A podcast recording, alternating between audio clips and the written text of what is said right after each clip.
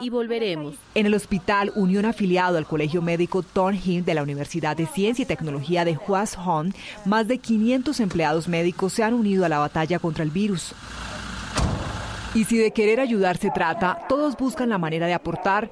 También hay conductores voluntarios que transportan a quienes se encuentran en emergencia. No hay autos, por lo que somos responsables de enviar a las personas allí y llevarlas de regreso.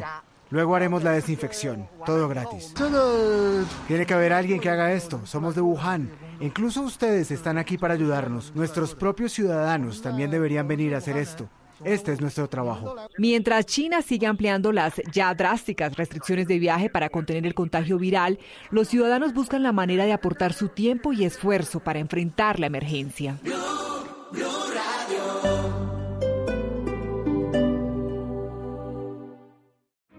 María Pajés, una de las figuras más importantes del baile flamenco, regresa al Teatro Mayor Julio Mario Santo Domingo con su nueva producción Una Oda al Tiempo, 7 y 8 de febrero de 2020. Compre ya sus entradas a través de primera fila o en taquillas del teatro. Alma en Movimiento, temporada de danza. Apoya a Bancolombia y Caracol Televisión. Invita a Blue Radio y Alcaldía de Bogotá. Más información www.teatromayor.org. Código PULEP BBO 280. Desde las 5 de la mañana. que se despierta esta Néstor Morales. importante de Colombia. Felipe Zuleta. es que por Paola Ochoa. La cifra de Ricardo Ospina. Y un completo equipo periodístico y de opinión. Habrá una Estarán trabajando para llevarles la información. La verdad. La noticia. El debate. Mañanas Blue. De lunes a viernes desde las 5 de la mañana. Por Blue Radio y bluradio.com. La nueva alternativa.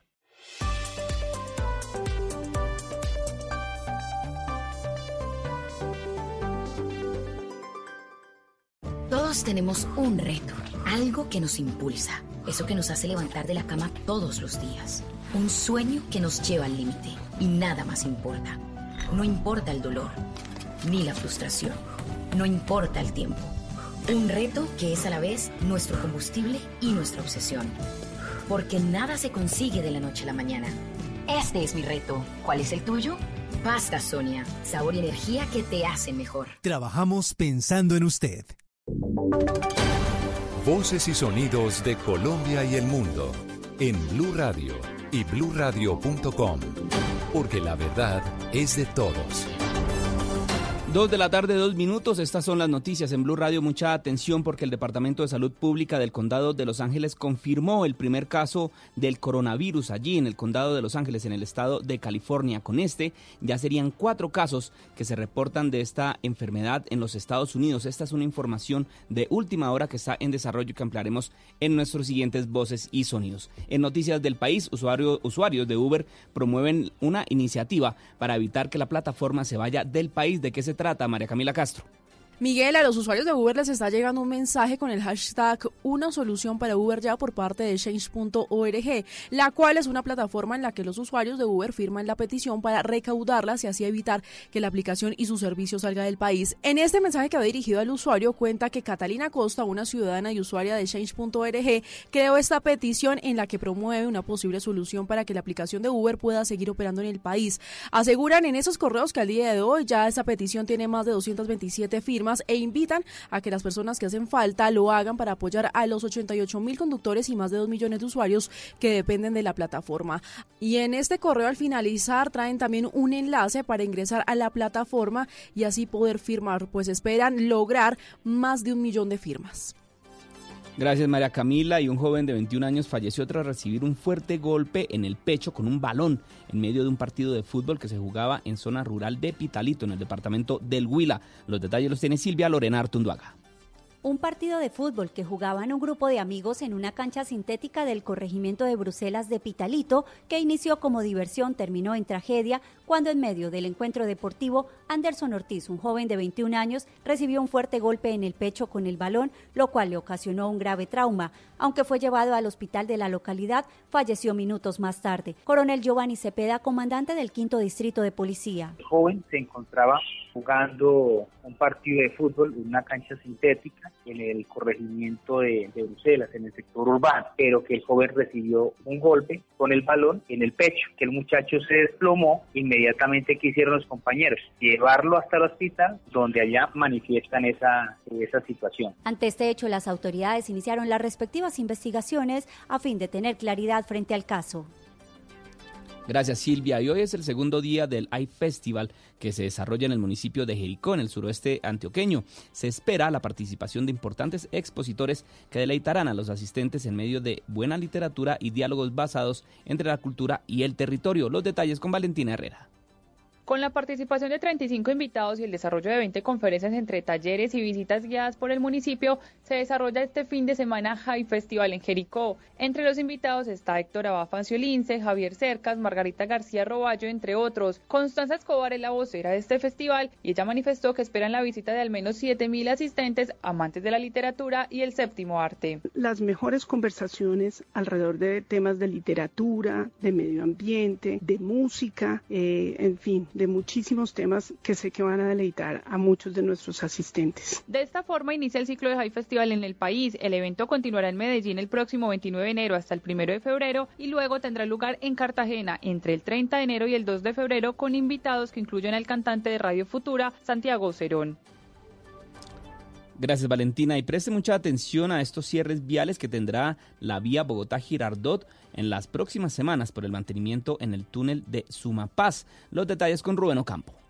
Buenas tardes. Los días 28 y 29 de enero, desde las 10 de la noche hasta las 5 de la mañana, se llevarán a cabo estos cierres viales, así como los días 4, 5, 11 y 12 de febrero en estos mismos horarios, 10 de la noche a 5 de la mañana. Según el Vía 40 Express, concesión que tiene a cargo la vía Bogotá-Girardot, estas labores de mantenimiento serán específicamente a los sistemas de ventilación y reparaciones al sistema eléctrico que se vio afectado por un accidente de tránsito ocurrido en el mes de diciembre. También anunció que para garantizar la movilidad en ambos sentidos de la carretera, entre el kilómetro 35 más 100 conocido como el Salero y el kilómetro 42 más 200 conocido como el Boquerón, tendrán pasos alternos coordinados por la Policía de Tránsito.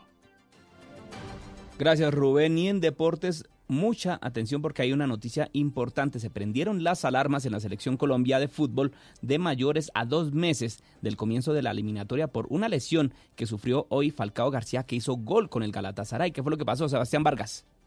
Hola Miguel Oyentes, la noticia de Falcao García es que al minuto 56 de juego tuvo que ser sustituido por sentir una molestia en su muslo derecho luego de un centro de Sarachi, su lateral izquierdo para una jugada de peligro. Ahí sintió un eh, tirón, un eh, pinchazo, el delantero de la selección Colombia, Radamel Falcao García, que media hora antes había marcado el primer gol del Galatasaray. Estamos pendientes a lo que publiquen los medios oficiales del club de la ciudad de Estambul para determinar qué tan grave puede ser esta nueva lesión o por lo menos malestar físico del Tigre Radamel Falcao García. Por los lados de la selección colombiana categoría sub-23 entrenó esta mañana, ya atendió a los medios de comunicación y hemos conocido que Kevin Balanta ya se ha unido hoy a trabajos con sus compañeros en el terreno de juego, aunque solo en algunos ejercicios todavía no está a la par y por consiguiente, como lo hemos mencionado aquí en Blue Radio, no estará para el partido de mañana ante Venezuela.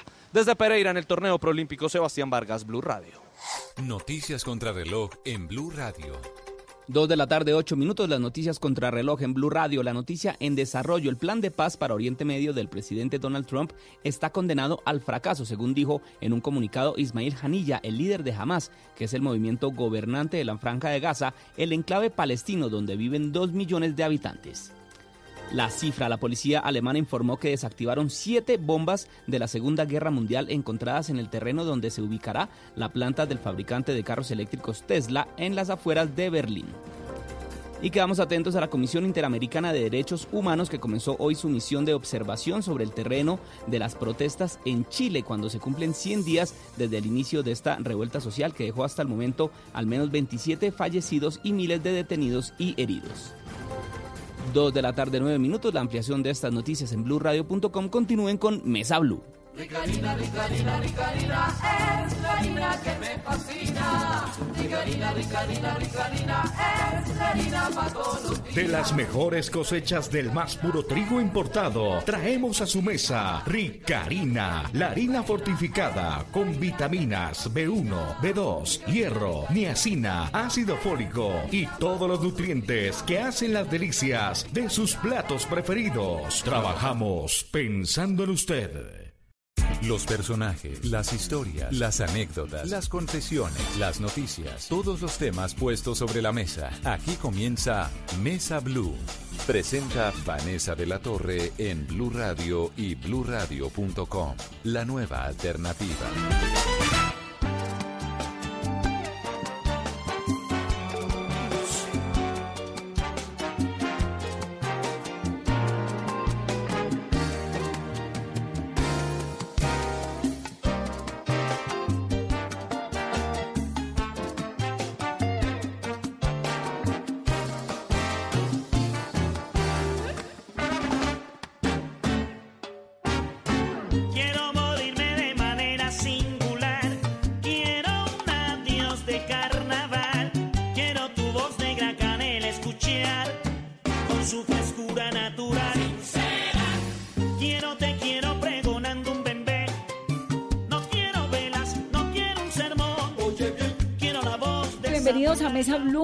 Nuestro invitado de hoy es de lujo. Es actores, compositores, cantantes, divertido, bueno, es un montón de cosas. Es sobre todo una caja de música y una máquina inspiradora de sueños y a mí me fascina tenerlo en esta cabina. Bienvenido César Mora. Muchísimas gracias, Vanessa. Para mí, eh, un privilegio poder estar aquí contigo. No, señor, el privilegio es mío. ¿Y, ¿Y uno cómo lo presenta a usted? ¿Usted es qué? ¿Usted cómo se define? Eh, yo creo que soy, en esencia, soy un payaso. En esencia, yo eh, nazco siendo un payaso y mi mamá decía, usted es un payaso, mijo, usted debería dedicarse al circo. Ella primero me decía que yo debía meterme a un circo, ¿En serio? que porque yo era payaso. Alguna vez me iba a volar con un circo. ¿En dónde? Y mi, y mi mamá se dio cuenta y entonces le alcanzaron a decir que yo me iba a ir con un circo. Yo le eché carreta al señor del circo, le dije que yo era un tipo solo, un niño solo. ¿Que no Yo hacía familia? fonomímicas y hacía unas fonomímicas divertidas. Había una que se llamaba Kelala y otra que se llamaba eh, eh, ah, el, el aventurero, el famosísimo aventurero que eso lo hacían en los circos. Yo soy el aventurero, la vida me-". Y había una que se llamaba Eso Kelala. no me importa poco. Correcto. Y una de, de un italiano que se llamaba Renato Carazoni, que hacía una que la la que en todos los circos la hacían. Que la la, que la la, y hacía como cosa, y a mí me fascinaba ver a ese tipo hacer, me la aprendí, yo la hacía y era mi éxito, era mi éxito, mi éxito. ¿Usted tenía cuántos años Eh, en esa época del circo? 8 o 10, tal vez. ¿Y vivían dónde? Eh, vivíamos en esa época en la Floresta, Acá en Bogotá. no en Cali. Ah, en Cali, claro, Sí, usted es claro. caleño, Valle Sí, eh, yo. yo soy caleño por mi padre, eh, cundiboyaco por mi mamá. Mi mamá es cundiboyaca, mi padre la conoce aquí en una de esas eh, eh, mandados que le mandaban a hacer. Le decían, vaya que en, Bogotá hay una máquina para arreglar, no sé qué. Él era muy buen maquinista no era, eh, él tiene un cuento divertidísimo porque él lo mandan a Alemania sin saber, dice, me mandan a Alemania, yo escasamente hablaba español, y me mandan a Alemania, entonces el jefe de él le dice, no, don Francisco, mire que es que ese es un curso que usted no tenía problemas, usted va a tener traductor y, es un curso práctico, porque a usted le van a decir, coja la tres cuartos y afloje la tuerca no sé qué, y aquí el proceso y le van a decir con gráficas y todo le van a decir cómo, cuál es el orden, porque él las podía armar y desarmar, pero tenía un- una, una forma anárquica de hacerlo. Aquí le dicen cómo debe ser y los pasos que debe seguir. Entonces él vaya, entonces él dice que él se fue siendo un maquinista, un vil mecánico y que regresó, regresó siendo el ingeniero Mora, porque aquí le decían ingeniero cuando Pero él regresó. trabajaba como en el sistema ferroviario. Sí, claro. Él era ferroviario, trabajaba en, en los talleres de Chipichape y luego aquí nos tra- la, lo trasladan a él a la estación de La Sabana y nos venimos en nuestro núcleo, se viene a Bogotá. Pero entonces conoce a su mamá en Cali, en Chipichape. No, él la conoce aquí. Él la conoce aquí, se la lleva allá. A Cali. Sí, correcto. En Cali yo nazco. Luego él la tiene que devolver acá por su trabajo hasta que le dan casa allá en la floresta a los, a los empleados de ferrocarril les daban casa en la floresta, algunos, ¿no? Claro, porque además era cerca de Chipichapo, Correcto. norte de Cali. Entonces, eh, regresamos acá ya cuando lo, lo que le digo, él, a él lo trasladan como jefe de taller aquí a Bogotá. Entonces, Pero entonces, esta época del circo era cuando usted tenía 8 o 10 años Sí. en Cali. ¿Y Sí, era qué circo? No, era un, era una cosa, era un circo que en esa época, bueno, pues yo hago la cuña, ¿no? Se llamaba Costeñita. Haga la cuya que igual si está Sí, costeñita, Costeñita ya pues está. vamos. Sí. Pero no sé si Eh, yo creo que eso- eso ese circo ya no existe, pero eso iba por todo el país y a todos los barrios instalaron un circo costeñito.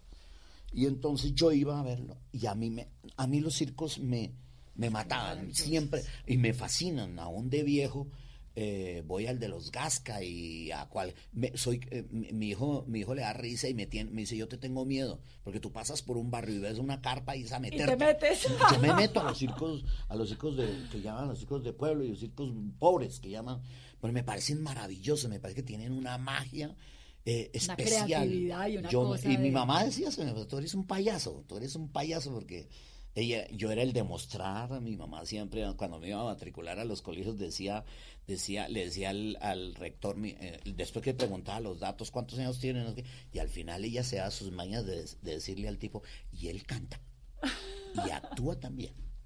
Entonces, eh, yo creo que eso, para decir algo, estaba marcado con eso. Y esta cosa de ser así payaso, divertido, eh, artístico, ¿sale de dónde? Mi madre. ¿Su madre? Mi madre, ella, tú la ves y ella es un payaso. Ella se queja de mí, pero ella es un payaso y hace unas caras. Ella tiene, este año cumple 91 años. Wow, qué lujo tener una mamá Sí, todavía. a los 91 años 75 sufrió un aneurisma cerebral y es una mujer de una vitalidad, canta muy lindo, tiene una voz soprano muy linda. Alguna, ella le fascina el escenario. Eh, verme a mí es como su frustración de lo que no pudo ser. Alguna vez la llevé yo a un lanzamiento de un disco mío. Entonces yo empiezo el concierto con ella y le digo al público, bueno, eh, les voy a presentar eh, la fuente, de dónde ven este cuerpecito, les digo yo, y subo a mi mamá. Simplemente le digo, listo madre, arranca. Entonces habíamos cuadrado una canción a capela, los dos. Yo Canta vendo lindo. unos ojos, ¿quién me los quiere comprar? ¿Cierto? Es una de las primeras canciones que La cantamos así a capela. Maravilloso, la gente es emocionadísima. Terminamos la canción y la gente aplaudiendo y aplaudiendo. Entonces, mientras la gente aplaudía, ella me decía, aquí a Sotobuche me decía, cantamos la otra, Mi mamá. Yo le decía, no madre, ya estuvo bien, ya estuvo bien. Ya me vinieron a saber a mí. Le gustan los, le gusta el doble sentido, les- le gustan los, las groserías, los chistes groseros. ¿Y de dónde saca ella esa chispa? ¿En su familia había una vena artística, un No, no pasado conozco talentoso? nada de eso, no conozco nada de eso. Yo solo la he visto a ella, ella le fascina. Ella a los setenta y pico de años le decía, cómprenme una guitarra que quiero aprender a tocar guitarra, etcétera. Entonces, eh, es- no sé de dónde venga, es una cosa de ella. Y ella siempre, usted ha dicho en otras entrevistas que siempre se esmeró por ponerlo a usted en conciertos, en eventos. En, Sí, yo siempre en- cuento de... En cuanto a tarima de un fuera. Ella veía un parque o un sitio donde ella, donde ella pu- pudiera llevarme a, a cantar o a hacer algo, ella me llevaba. Un día iba por un barrio y estaban en un bazar. Y ella yo siempre me veo de la mano con ella, o es, mi- es como la imagen que tengo aquí. Ella iba conmigo para todas partes de la mano. Entonces, el, el presentador estaba diciendo, muy bien, aquí en la tarima de los éxitos, a ver, ¿quién más quiere subir aquí? Y ella se queda así y me dice, vaya, suba. Le digo, ¿pero qué voy a hacer? No sé, vaya, suba. Y me subió y yo me puse a cantar pues una canción que ella me había enseñado. Eso fue otra cosa, ¿no? Es que yo podía tener eh, reserva para subirme, pero una vez que estaba arriba, Nadie lo bajaba. difícil que me bajaran. Yo siempre me sentí como pez en el agua en la tarima, en un escenario, siempre me sentí muy Cómodo. bien, muy cómodo. Yo empecé a estudiar 50 mil cosas, nunca terminé ninguna, hasta que... ¿Qué fue lo dejé- primero que estudió César? yo empecé a estudiar eh, publicidad eh, en una, una academia aquí que se llamaba Sirvi. Eh, eh, no, Sirvi, no, eh, ahí en Chapinero. Bueno, ahorita no me acuerdo. Fresco, más tarde se acuerda. Bueno, y en el CIRDI, Centro Internacional de Estudios Investigativos o no sé qué. Eh, estudié filosofía, empecé a estudiar filosofía, iba a la Nacional donde estaban mis compañeros, mis futuros compañeros de teatro que me metieron a la facultad, de la cual después salí echado. Eh, pero yo tenía compañeros ahí, profesores, amigos, etcétera. Y hasta que un día decidí que eso era una sinvergüencería seguir en un lado y en otro.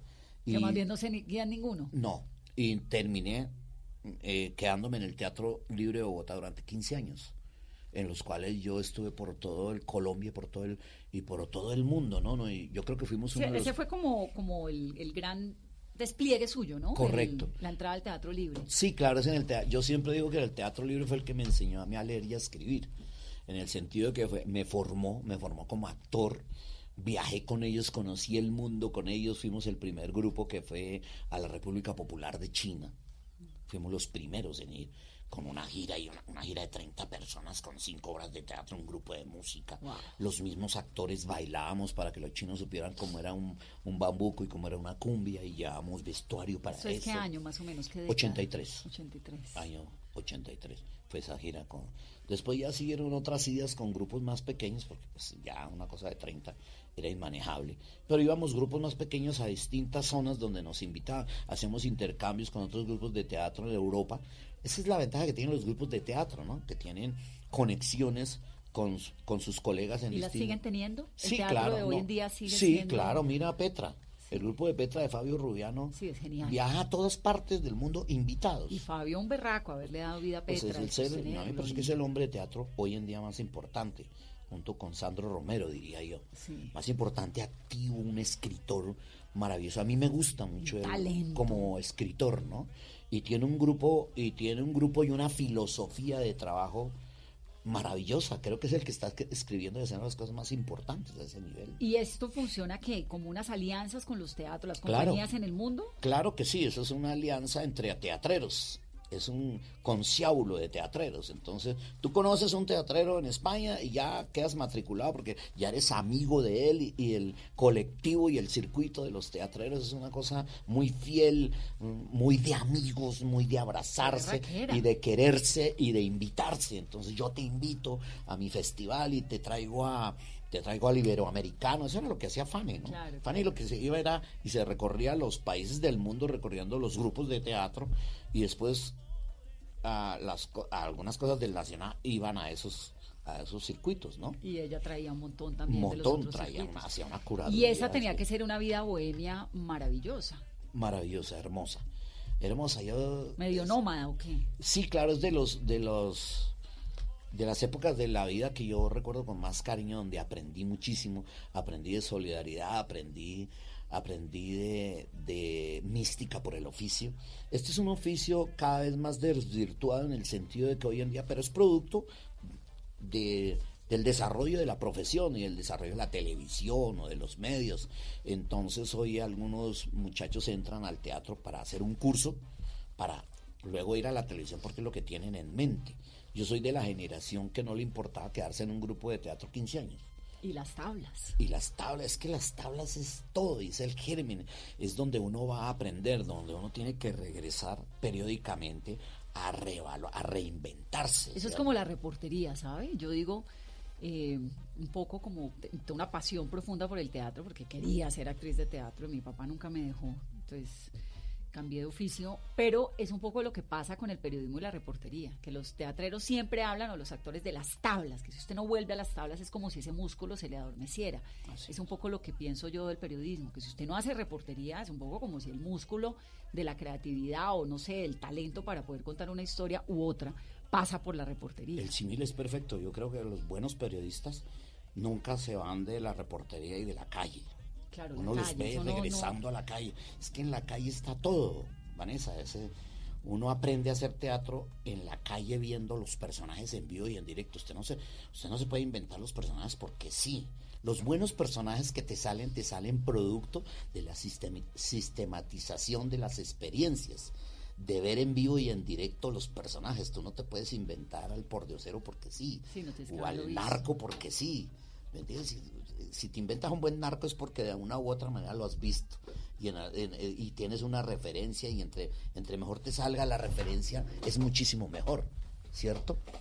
Eh, los, los mejores personajes que, que, que yo tengo experiencia de, de, interpretar siempre han sido producto de, de, la vida real, del trabajo de campo, de estar en la calle. Estuve en un grupo de teatro 15 años recorriendo el país y viendo a las personas, viendo a los médicos, viendo al, al tendero, viendo al campesino, viendo al obrero, viendo al doctor, viendo, en fin, y de todos los estratos donde el Teatro Libre asistíamos, entonces uno sabía cómo, cómo, obraba, cómo obraba un pintor muy famoso, porque entonces Grau nos llevaba a sus fiestas y entonces veíamos a Grau.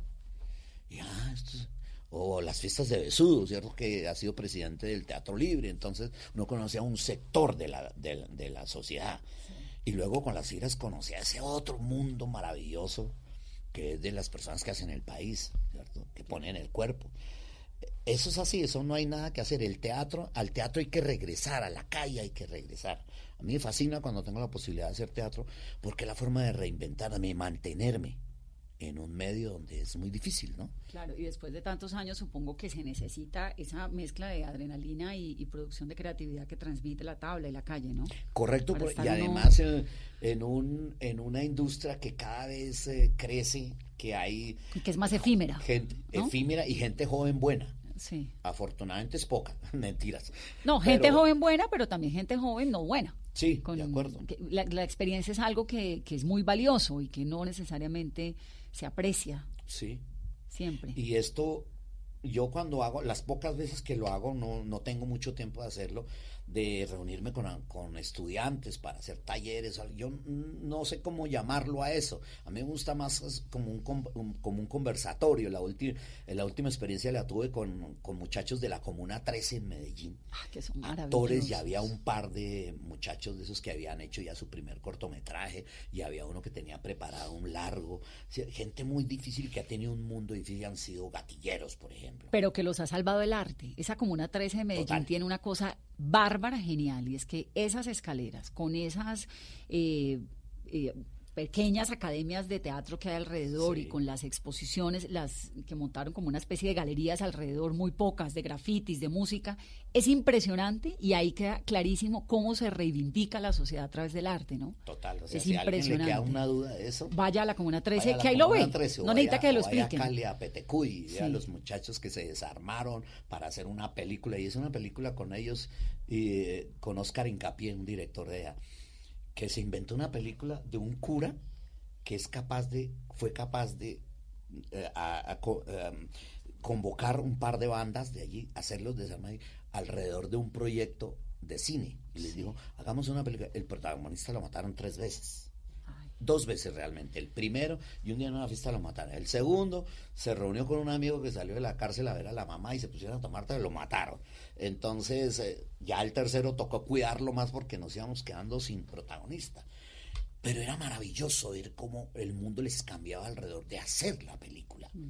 ¿Me entiendes? Entonces, el que le queda, que le quede dudas de eso, en esa Comuna 13 yo, de las experiencias más grandes que he tenido de conversar, de ver otro, otro mundo, de ver gente eh, esperanzada viendo, viendo el teatro y viendo el cine como una tabla de esperanza para sus vidas. Impresionante. Algunos que ya habían hecho cosas, te Era, es impresionante.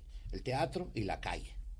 César, hemos hablado de la complicidad que había con su mamá, pero ¿qué decía el ingeniero Mora de, de sus viajes en las tablas, en el teatro y en la música?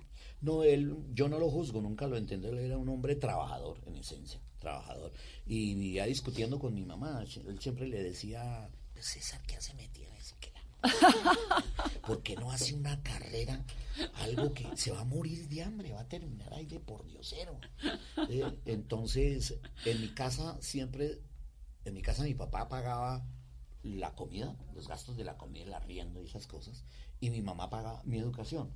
Entonces ella la única muletía que, tenía para que no se metiera, le decía, ay Francisco, déjelo, que si esa plata se pierde, la pierdo yo. ¿Y su mamá de qué vivía? Ella, ¿qué ganaba? Mi mamá era, él, ese, ese era otro cuento, que él la molestaba mucho porque ella decía, ¿y la doctora para dónde va? Y ella le decía, para la oficina. Mi mamá era una señora que servía tintos en la oficina. Después con el tiempo eh, la fueron ascendiendo hasta que terminó siendo ecónoma de un, de un proyecto que se, de bienestar social que se llamaba Hogares Múltiples. Y Hogares Múltiples es una cosa que tenía bienestar social. En unas casas, arrendaba una casa y allí llevaba muchachos de la calle y les daba comida, les daba vivienda, etcétera. Y eso le ponían a una persona que le llamaban la economan, la econ- el, el economato. Entonces ella era la, la que dirigía el economato en una casa de esas, ¿cierto?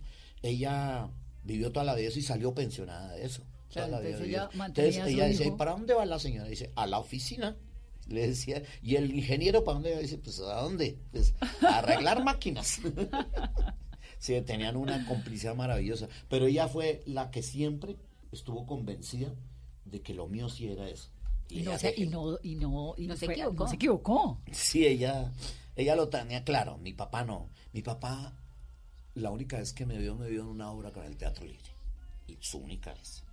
Fue a verme una obra que se llama El Muro en el Jardín, donde yo hacía un anciano. En esa época yo tenía veintipico de años.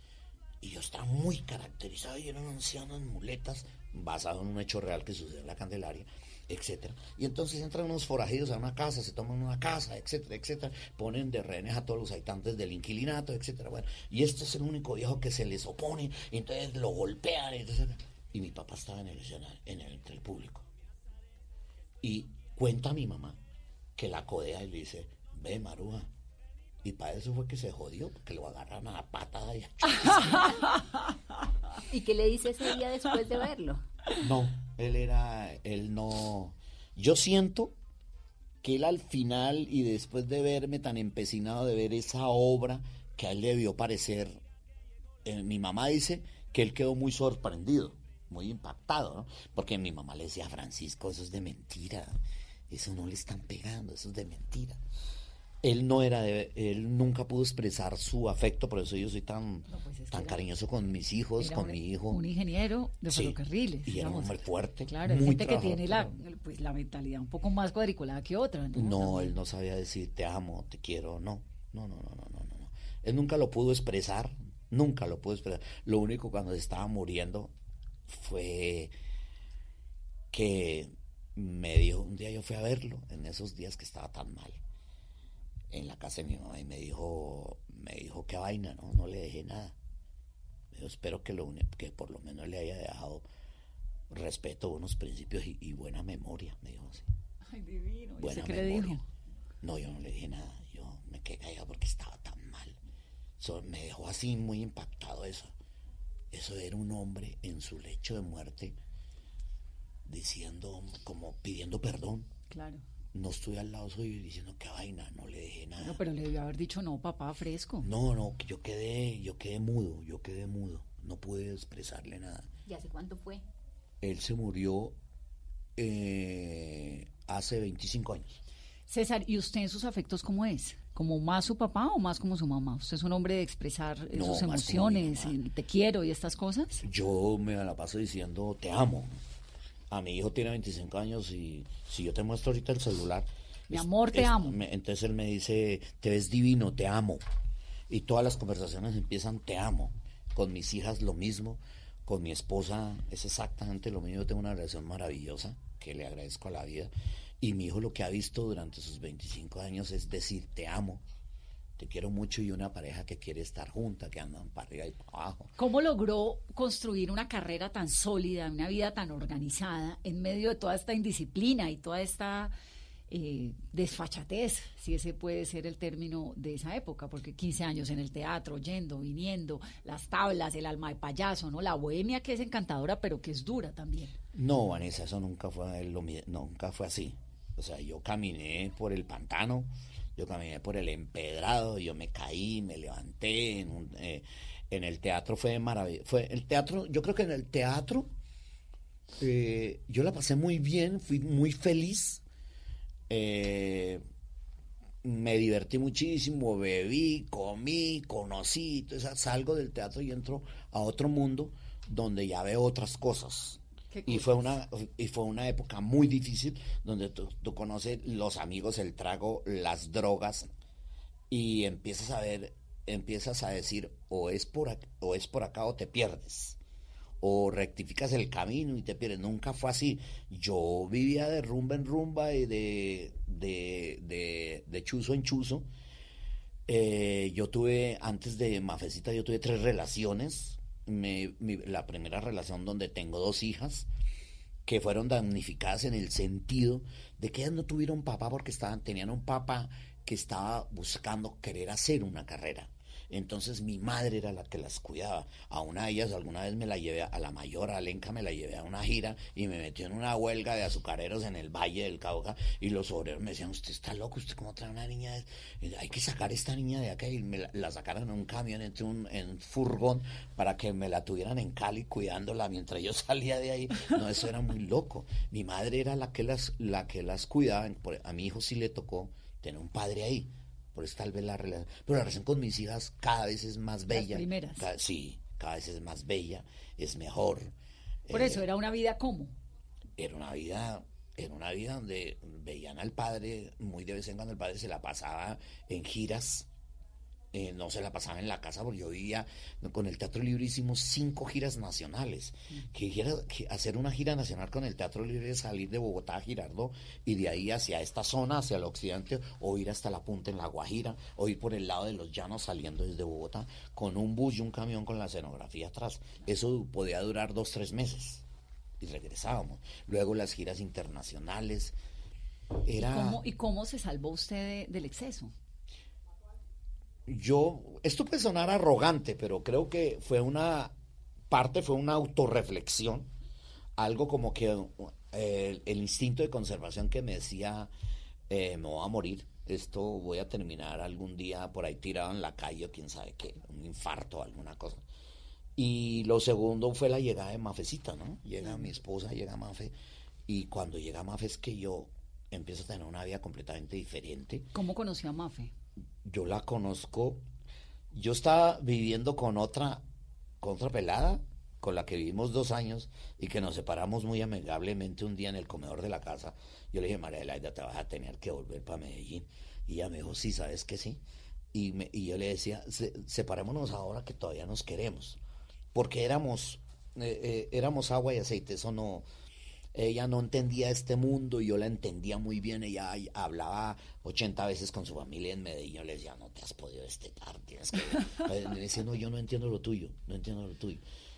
Entonces, alguna vez que estaba con ella tratando de buscar un apartamento, que ella decía, buscamos un apartamento, encontré Mafera, amiga de, de, de Carolina Sarmiento, la ex, la ex esposa de Luis Eduardo Arango. Entonces vimos que la, la vi allí, que era la que vendía los apartamentos. Yo la miré así, pero nada más. Después ella empezó a ir a las obras, donde, a taxi, que yo hacía taxi en esa época, era una obra muy exitosa. barbaridad. Barbaridad. Entonces la porque eran amigos con el Luis Eduardo y con él. Y empezamos, eh, ella siempre le cuenta a la gente que ella fue la que me conquistó a mí. Yo, no, yo estaba muy reacio a tener más relaciones y empezaba a dejarme tortas en la, en, el- en la entrada del apartamento, en la recepción, iba a los conciertos, eh, em- empezó a quedarse en mi casa, un día la eché de la casa, le dije, no, no, no, no me acostumbro a ver tus cosas aquí, lo siento mucho. Y ya del aire se había ido para Medellín. Claro que sí. Y me dijo, entonces me voy. Le- sí, sí, Mafisita, no, no soy capaz. Después nos dejamos de ver. Otro día yo la llamé. Me dijo, le dije, ven. Me dijo, ¿de verdad? Le dije, sí, ven. Se quedó esa noche en mi apartamento y al otro día dijo, bueno, me voy. Y yo le dije, no, quédate. No quiero que me quede esta noche. Entonces me- yo le dije, no, quédate para siempre. Así fue. No, ¿qué tal uno lidiando con ese locato? Sí, ¿No? sí, pero fue ella. Fue con ella que yo empecé a tener cosas, que compramos un apartamento, en fin. Que se organizó que la me vida. organicé y yo dije, yo quiero esto. Y encontré en Mafecita como la persona que, digo yo, que yo necesitaba, mejor. Claro, uno siempre encuentra ahí quien le ayude a organizar el caminado en la vida. Sí. Ay, qué dicha, César. Con inco- incondicionalmente, sin discursos, sin rollos, sin insultos, sin juzgarme. Ella me decía, tú verás, te quieres estrellar, te quieres morir. Listo, entonces yo te- Ella era, es una mujer mucho más joven que usted. Mucho más joven, sí, Mucho tiene menos, ¿no? 12 años menos.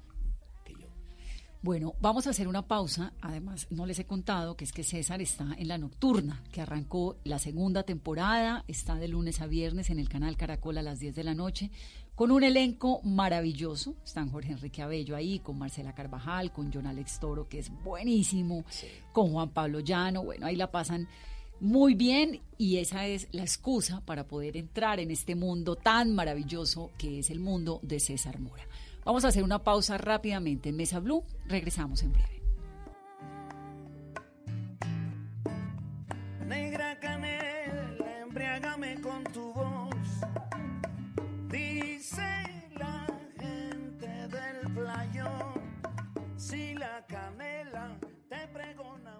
Ricarina, Ricarina, Ricarina, es la harina que me fascina. Ricarina, Ricarina, Ricarina, es la harina para. De las mejores cosechas del más puro trigo importado, traemos a su mesa Ricarina, la harina fortificada con vitaminas B1, B2, hierro, niacina, ácido fólico y todos los nutrientes que hacen las delicias de sus platos preferidos. Trabajamos pensando en usted.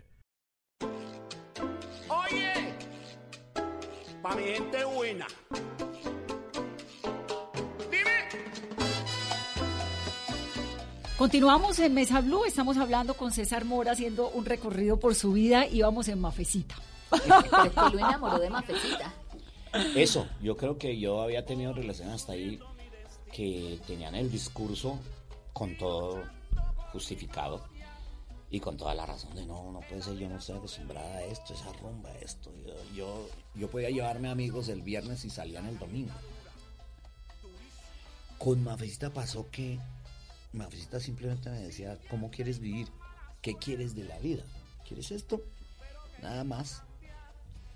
Y eh, fue incon- es que es que es un parche demasiado bueno. Es una compañera maravillosa. eh, yo me río mucho con ella. Ella se ríe mucho conmigo.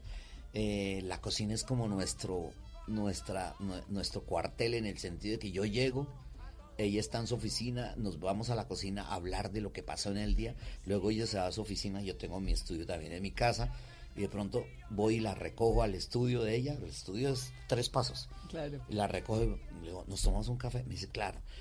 Tú le- yo saco a Mafia a las 2 de la mañana, le digo, Mafista, tengo unas ganas de arepa santandereana del desayuno de la 40. Me dice, caminen, vamos. y, o yo le puedo decir a Mafia, coger el carro a la 1 de la mañana y decir, vamos para Cali. El desayuno de la 42 que ahora tiene una sede en la 69. Correcto.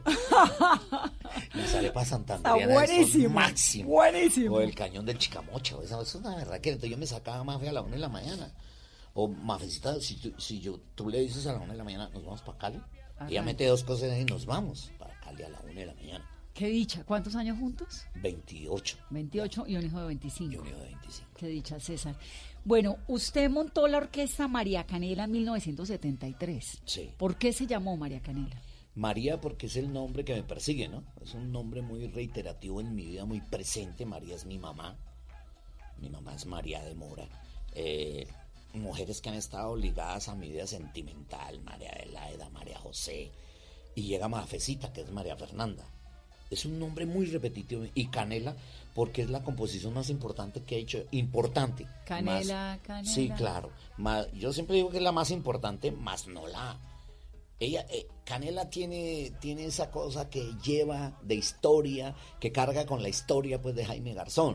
Y se hace famosa por eso. Y es una canción bonita y bien escrita. Yo creo que está bien escrita. Pero yo he hecho canciones mucho mejores que esa, mil veces mejores que esa. A mí me parece maravillosa Canela. Sí, Canela es maravillosa. ¿Cuál le parece a usted mejor que Canela? No, sí, hay una canción mía que se llama Hacerla, Hacerlo Bien.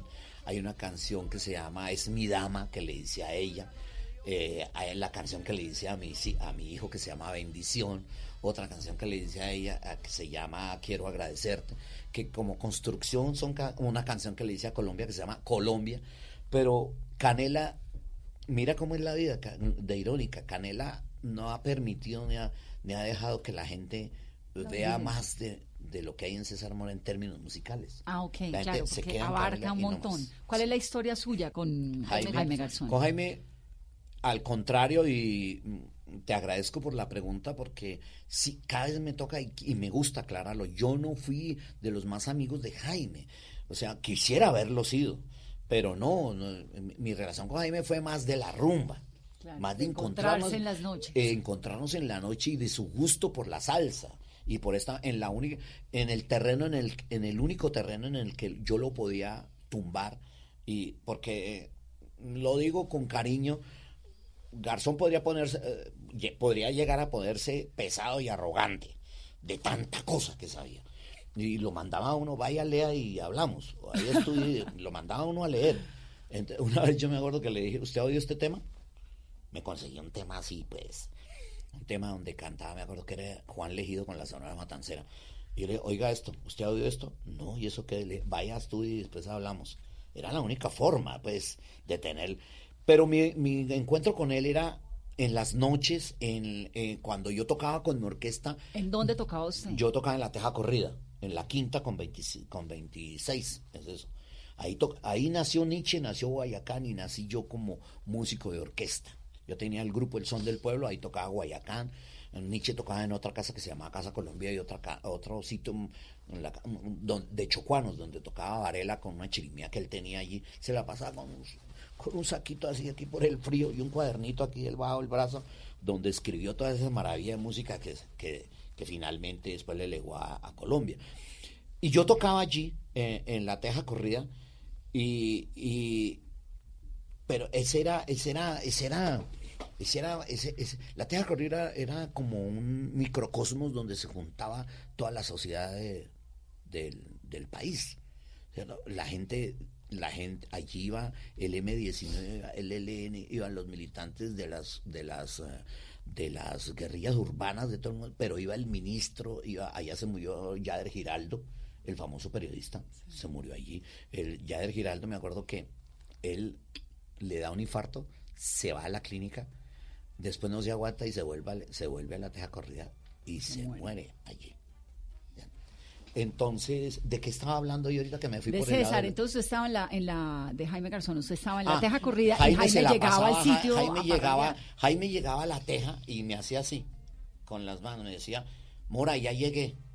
Y Moraya llegué es que había que tocarle canela. Y a las 4 de la mañana se ponía al frente y decía, Mora, ya me voy. Y había que tocarle otra vez canela. Una vez, cuando yo conozco a Jaime Garzón, lo conozco en un apartamento, en una rumba, donde abren la puerta y el que me recibe es él. Y me hace así con él, me dice, usted tiene una canción que a mí me mata. Entonces yo estaba en esa época lanzando un tema que se llama Caramelo de Maní. entonces yo le dije, ah, Caramelo de Maní. ¿Le gusta Caramelo? Me dijo, no, sea bruto, usted hace canciones y no sabe lo que escribe. Canela, hombre. Y esa noche en esa fiesta me la hizo cantar más o menos 15 veces, pero maniobrándome, manipulándome. Decía, Mora, ¿y esa vaina en vals cómo suena? Y en bolero, ¿cómo sonaría canela? Y al rato, y eso si fuera una ranchera, ¿cómo sonaría en ranchera? O sea, ¿cuántas veces la podían tocar en una noche? Sí, no, esa noche la tocamos unas 18 veces. Por, eso. A él le fascinaba y eso fue lo que hizo que Canela se convirtiera en lo que se convirtió a, raíz de, su asesinato. Y mi relación con él no era otra diferente a, las noches y cuando, cuando yo estaba en concierto, que él, un mes antes de que lo asesinaran, me encontré con él y me propuso un programa que fue el que posteriormente terminé haciendo con José Gabriel. Pero él lo tenía concebido de otra manera y, y los de RCN lo concibieron estilo Letterman. Que era su orquesta ahí Claro, eh, Garzón me, me, me, encuentro con él y me dice, Mora, hagamos, un, hagamos un programa, usted hace la música, yo hago la payasada, así me dijo. Le dije, ¿cómo así, Garzón? ¿Qué es? Pues sí, yo me echo la payasada, yo me echo la el carreto y usted hace la música. Entonces, por ejemplo, y me, acuerdo de la canción, me dijo, por ejemplo, cogemos Colombia Tierra Querida. Entonces, en lugar de decir Colombia Tierra Querida, no de pedazos, entonces ponemos Colombia Tierra Querida, no de Cafres y no sé qué, y bla, bla, bla. yo me he hecho esa carrera. Entonces, la discusión que teníamos en ese momento y que la aplazamos para la próxima entrevista que, no, que tuviéramos era, yo le dije, Garzón, piense más bien en hacer música original porque nos cobran derechos. Entonces usted haga las letras y si quiere yo le pongo la música, pero no hagamos música conocida, sino con, con pistas y con música original. Bueno, Mora, déjeme echarle cabeza y yo voy hablando del piloto. Y ahí quedó. Y ahí se quedó.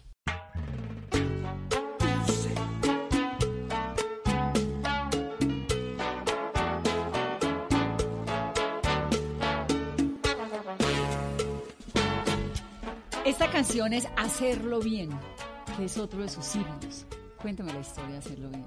Hacerlo Bien, si tú la oyes, es una historia de mi vida. Es exactamente la historia mía. Yo amo esa canción. Tengo muchos amigos y muchos seguidores de esa canción. Me dicen, A mí esa canción me describe perfecta. Canto de amor en la noche tranquila, mi voz, mi reflexión. Vivo al pasado y al cielo, doy gracias, Señor. Milagroso de buga, sobreviví. Pues, sería un engaño decir que no pequé, que no mentí. Gané y perdí, solo intenté hacerlo bien. Y sigue, y sigue diciendo, y sigue contando lo que fue la historia de mi vida. Conocí a los ricos, conocí a los pobres, sé, sé de la necesidad. Eh, tuve amigos, pero me quedé solo también. Y siempre intenté hacerlo bien. Es una canción muy autobiográfica. ¿Y la canción de su hijo, en qué momento decidió escribirla? Porque el nacimiento de su hijo también fue muy especial. ¿Fue el momento más feliz de su vida, César? Yo no diría que fue uno de los momentos gratos y maravillosos de la vida, porque además yo estuve en ese nacimiento, ¿no? Yo vi nacer, yo vi a Mafecita dar vida. Entonces. Hasta le priva a Mafecita, ¿no? Sí, no. Está enamorado. Mafecita es mi vida, Mafecita es. Qué dicha. Qué belleza uno pasar 28 años con alguien y cuando hable de ese alguien que se le mueva el alma como se lo a nosotros y la gente se, se sorprende que podamos todavía hacer ese parche que somos ella y yo. Pero en esencia es ella, ¿no? Cuando yo le escribo a ella canciones, yo le digo, si no es por ti, esto es imposible. Me preparé para un pasatiempo, le digo yo. Y ahora somos, somos tierra para sembrar, tú y yo. Yo sin ella no, no, no, no estaría aquí. No estaría aquí. Es por mi hijo es que lo que pasa es que es el producto de ese amor, es ese hijo que a lo mejor visualicé y le escribo eso, ¿no? Es una canción donde yo le digo, le pido excusas por estar tratando de darle todo el tiempo decirle por dónde y darle consejos y, no dejarlo crecer y no dejarlo ser. Entonces digo que todos los padres tenemos eso, pero es por ese por esa necesidad de, que no vayan por los caminos que uno le tocó transitar, ¿cierto? Entonces, Sí, que eso Rubén Blades es un mago cuando dice ese es mi que los hijos, todos queremos para los hijos una vida mejor de la nuestra, ¿no? Lo dice en su, en su composición tan social que es y de una forma tan sencilla pero tan cierta. Total, a mí yo cuando empecé, cuando hice mi orquesta, cuando hice María Canela, mi referente siempre fue Blades. ¿Sí? Sí. Todo el que tiene hijos entiende que el poder del padre no acaba jamás, que deseamos para ustedes lo que nunca hemos tenido. Correcto, familia es familia, dice. Familia es familia. Así es. Familia, ¿Qué pasó con las otras dos hijas? ¿Logró recomponer esa relación? Claro que sí, es maravillosa en este momento. Es una, es una relación llena de amor, de respeto, pero de mucho amor y admiración, ¿no? Porque yo siempre pensé, sobre todo de mi, de mi hija mayor, de Lenka, que tal vez tenía un resentimiento grandísimo conmigo. Y, ya me hizo entender que no, que era una necesidad, era, que siempre fue una necesidad de su padre. Entonces ahorita tenemos una relación muy bonita, muy bella. Nos vemos y cuando nos vemos disfrutamos tanto, nos, de un almuerzo donde nos reímos mucho. La otra es que es como yo. Margarita es un payaso. Margarita es un payaso, es actriz, es maravillosa. No ejerce como actriz, se dedicó como a la, como a la cosa cultural, a la gestión cultural, pero es como yo. Ella es una, es una cajita de música. ¿Y a usted le gustaría que alguno de sus hijos, bueno, Margarita, que es la que tiene esa vena, fuera actriz? Sí, pero los dejo, no me meto, mi hijo es músico, eh, tiene un grupito con sus amigos, un grupito de aficionados, se reúnen, hacen música, toca guitarra maravilloso. Ojalá yo pudiera tocarla como él porque tiene unos dedos grandísimos, entonces puede coger unas notas que yo no soy capaz de hacer, etcétera. Pero yo no me meto en eso. No, él estudió finalmente administración de empresas en el CESA, fue a España, hizo un máster, fue a, a Shanghái y se dedicó por el lado de la empresa, de, de la administración y los deportes hizo un máster en dirigencia de entidades deportivas y le fascina el deporte, ¿no? Pero la música está ahí. Increíble, ¿ah? Y su hijo, en, en ese momento me, quedan detalles de qué fue lo que pasó ese día del parto. Usted le corta el cordón umbilical a... Ah, sí, pues eso te la sabes, sí. Había una paranoia en la ciudad en ese momento porque se estaban robando niños en esa época año 1993. Yo creo que eso siempre la tenemos esa paranoia todos. o sea, que dice, yo cogí un marcador indeleble que me metí a la sala de parto y en segundo en medio de esa anestesia le zampé su, marcona a mi recién nacida. Qué buen tiro. No, pues. Claro, recomendémoslo, pues, sí. como- qué buen- como, como Buenísimo. loco uno. No, no, no, es la paranoia. Yo era lo mismo, yo me hice meter. Hoy no dejan entrar a nadie. Na- ni, a- ni a nadie ni nada. Entonces los médicos no se exponen a que los demanden o quién sabe qué. Todo ese tipo de cosas. El tipo que, que recibió a mi hijo, amigo, y conoce, entonces eh, me dejó entrar. Entrar, me pusieron bata y todo. Yo vi así era mi hijo. Yo, y él me dijo, córtele entonces el nudo. tal". Y yo, lo, yo fui el primero, Mafe, Mafe siempre cuenta, dice, yo ni lo conocí después cuando me lo llevaron a la sala, porque, porque ya estaba ahí, estaba ahí. Eh, eh, Yo fui, le puse las paticas en el huellero, toda esa cosa y me cercioré de que era el mío, todo eso. Sí, eso es una cosa que no todo paranoico. Yo me acuerdo que le dije al ginecólogo, si mi marido no entra a la sala de partos, yo no voy a parir. Y entonces no va a haber niña. Hay que dejarlo entrar. Bueno, eso fue un drama. Sí, A mí me tocó hacer cualquier cantidad de cosas hasta que lo dejaron entrar a la sala de partos y uno siempre está pensando. La verdad, yo creo que eso es más de, de telenovela. Es de telenovela, pero es Pero como somos del mundo. Sí, y yo, yo amo eso, yo, yo creo que eso tiene que, de ahí como la relación que yo tengo con él, ¿no? Es una cosa tan visceral, tan entrañablemente visceral. ¿Cómo es usted en la vida cotidiana, César? Soy, no lo creerán, pero a veces soy de mal genio, ¿En serio? a veces soy de, en la casa a veces soy cuadrado, para algunas cosas no me gusta que entren a mi estudio y me lo revuelvan, entonces... ¿Que se lo ordenen? Sí, me lo- eh, exactamente. Entonces, si yo dejo este aquí y esto en otras cosas, quiero encontrarlas allí, como están, etcétera. De resto soy muy fresco, soy muy fresco con cosas de la casa mafista. Dice, tú eres cuadrado para unas cosas y para otras. Yo no molesto para nada, si hay almuerzo, si hay desayuno, si hay nada. Nosotros somos muy frescos en eso, no tenemos cultura de desayuno. Y si no salimos juntos a desayunar o yo hago el desayuno, yo cocino. Me gusta mucho cocinar. En mi casa quien cocina soy yo.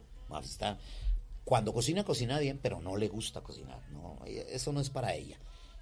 Pero yo soy el que cocino, yo soy el que preparo cosas. En mi casa se compran las ollas para mí, se compra ¿Usted el air fryer, el air fryer ah, es no, para, el air fryer es... para mí. Y la olla está, el, esta olla que dura tú cuatro o seis horas. El- el slow el- cooker. es, eso se compran para mí. Ella me la trajo de Canadá para mí. Te traje un regalo, sale la olla. Ah, Eso está buenísimo. Claro, las, eh, cualquier utensilio, si una cosa para, yo lo vi un día en la televisión, una cosa que saca las rodajas de piña. Usted lo pone, pone la piña aquí, le corta aquí la cabeza, le pone aquí y le da vueltas y salen los pedazos de piña. Y yo le dije, "Mami, uy, mira eso, yo quiero eso. Al otro día ya lo tenía en mi casa. y las piñas de compañía me dice, aquí te traje la piña. Y traje la piña es para que yo le haga eso. Claro. Pero yo soy el que cocino en la casa. ¿Y qué cocina? De todo, yo me le mido. Un día, Cetón me dijo, uy, a él le fascina, Cetón es mío, a él le fascina Esos nombres, Cetón, la mayor, ¿cómo se llama? eh, eh, Lenka. Lenka. Lenka era de un libro de un ruso, es que no me acuerdo cuál, pero era un personaje que se llamaba Kroshenka. Y cuando Lenka nació, el personaje a mí me gustó muchísimo, era, era, era una, una historia de vida maravillosa. Y el personaje se llamaba Krochenka, pero los rusos les ponen diminutivos, entonces Krochenka lo reducen a Lenka. Y cuando nació Lenka, yo estaba leyendo el le puse Lenka, menos mal estaba leyendo el libro. No, no, eh, eso, y Cetón es que estábamos viendo un programa de televisión donde estaban hablando de, de- de cómo se arman los buques, los barcos grandes, y estaban hablando del capacete, que el capacete es la parte más fuerte de un buque. Entonces volteamos a ver a mi hijo, era así, y empezamos a decirle capacete. Y en la familia todo el mundo empezó a decirle capacete y la palabra se fue degenerando. ¿Dónde está capacete? Capacetito. ¿Dónde está capacetito? Cetito. ¿Dónde está cetito? ¿Dónde está cetón? Y se quedó cetón. ¿Pero se llama Cetón? No. Ah, le dicen No, Cetón. no, él se llama César Augusto Mora Palacio. Ah, bueno. Pero no, todo el mundo lo conoce como No, Cetón. Mis compañeros de, de profesión todos le dicen Cetón. Entonces, Lenka, Cetón y la otra. Margarita. Bueno, esa. María Margarita, otra María. Me- pero menos mal, ¿no? sí, Digamos. sí, menos mal. Sí, porque está armando usted la revolución rusa en la Sí, casa. sí, sí, sí, sí, sí. César, me, me estaba contando al comienzo de los personajes que los ve en la calle, que por eso le gusta la tabla, la calle. ¿Cuál es ese personaje que hoy en día dice, tal vez me gustaría hacer? O que le falta por hacer, porque bueno, con ese... Sí, yo llegué a una edad en que las, ojalá, bueno, ahorita voy a hacer un proyecto que de esos que uno sueña. Uno sueña con las obras de O'Neill. Las obras de O'Neill son para personajes de 50 para adelante, donde están los mejores personajes. Personas ya con una experiencia de vida, sabios, mm, mm, donde han depurado su- sus demonios, etcétera. Y, y las obras son perfectas para yo alguna vez quise hacer ah, Polonio el padre el padre Ofelia eh, eh, en, en Hamlet porque es, a mí siempre ese personaje y yo hoy en día tendría la, la edad para hacer Polonio sí me gusta cuando yo hice el Rey Lear y yo era el bufón del Rey Lear yo decía algún día yo quisiera ser el, Rey. Lear Algún día quisiera ser el, el Rey Lear. Claro, el bufón del Rey Lear Wow. es el bufón, el mejor bufón que tiene la cronología de los bufones shakespearianos. Es el mejor, el contestatario, el inteligente, el músico, el cantor, todo. la conciencia del rey, ¿cierto? Hoy en día quisiera ser el Rey Lear. Pero la vida hoy me ha premiado Manolo, Manolo Orjuela, va a ser con el Colón un proyecto de Arthur Miller que se llama Todos eran mis hijos. Todos eran mis hijos es una obra que se estrenó el año pasado en Nueva York con Sally Field. Inclusive aquí transmitieron el, el